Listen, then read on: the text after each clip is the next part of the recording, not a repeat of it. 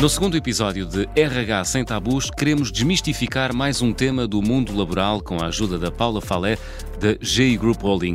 Paula, o salário dita sempre a escolha de um emprego? Não. Podemos eh, falar da importância de um bom ambiente laboral versus um equilíbrio entre a nossa vida pessoal como formas relevantes de fidelizar as pessoas. Dou-lhe um exemplo. Recentemente fizemos um survey aos nossos candidatos. Desse survey saíram duas categorias com maior relevância: ter um bom ambiente de trabalho e um equilíbrio entre a vida pessoal e profissional. Ou seja, o incentivo financeiro é importante, sem dúvida, e a primeira razão também para procurar emprego. Mas, a longo prazo, quando comparado com outras variáveis, perde completamente a importância relativa e não é suficiente para manter felizes as pessoas ou sequer mantê-las nas empresas. O valor material é facilmente esquecido e rapidamente se antecipa a necessidade de um ajuste do package salarial. De facto, as pessoas começam a valorizar outras condições para além do ordenado.